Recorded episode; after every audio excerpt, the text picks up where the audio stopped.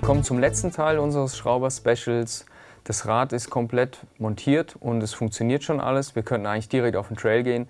Aber jetzt zeige ich euch noch mal ein bisschen, was wir an Feintuning noch machen können. Das heißt, wie wir das Rad optimieren, dass ihr auch auf längeren Touren keine Schmerzen und Probleme habt und den Fahrspaß voll und ganz genießen könnt. Der erste Schritt zur optimalen Sitzposition ist die korrekte Sattelneigung. Vergesst bitte nicht, bevor wir den Sattel jetzt überprüfen, dass die Gabel auch komplett ausgefahren ist.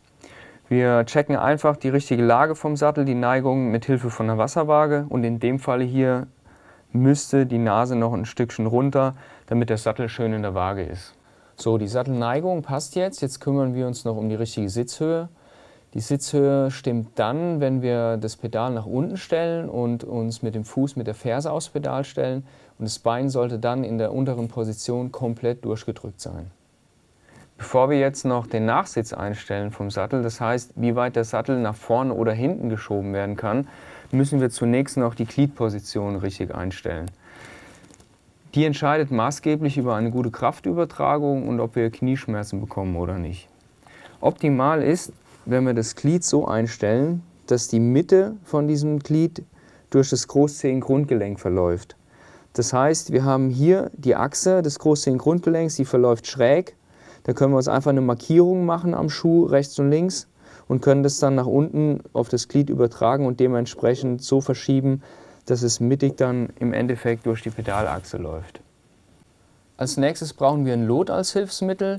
Wir klicken dazu ein, stellen die Pedale waagerecht und äh, fällen das Lot durch die Kniescheibe hindurch und das Lot muss dann exakt durch die Pedalachse gehen.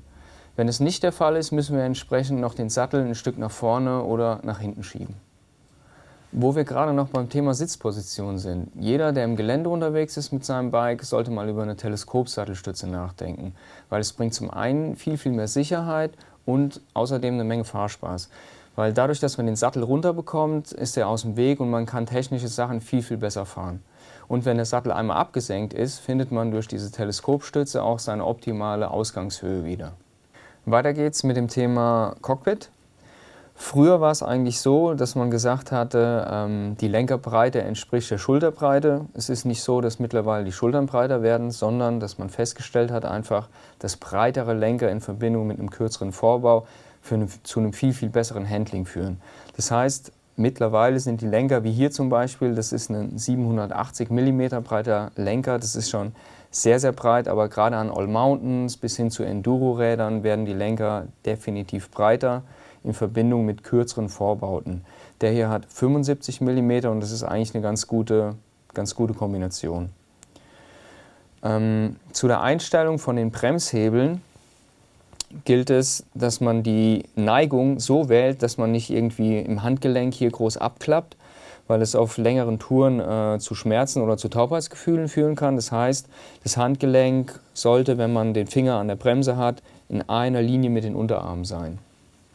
Von der Position von der Bremse nach innen und außen macht es Sinn, die Bremse so weit nach innen zu schieben, dass man an den äußeren Punkt von dem Hebel, wo man halt die meiste Kraft übertragen kann, gerade noch gut mit einem Finger rankommt. Das heißt, so weit nach innen schieben, bis der Finger hier gut am äußeren Ende aufliegt. Damit wir nicht umgreifen müssen, wenn wir schalten wollen, macht es Sinn, die Bremse nach innen zu setzen und die Schelle vom Schalthebel ein Stück weiter nach außen. Das heißt, ohne die Hand zu bewegen, können wir hier bremsen und gleichzeitig schalten. Auf der rechten Seite sieht man, dass die Bremse zwar gut eingestellt ist, aber in der Position kommen wir überhaupt nicht mal an den Schalthebel ran, weil die Schelle noch innerhalb von der Bremse sitzt. Wer noch Probleme beim Fahren haben sollte, das heißt, wenn die Hände einschlafen, sollte erstmal überprüfen, ob der Lenker nicht zu tief ist in Relation zum Sattel. Das heißt, dadurch lastet sehr, sehr viel Druck auf den Händen. Wenn man da noch ein paar Spacer drunter machen kann, gleicht sich das ein bisschen besser aus.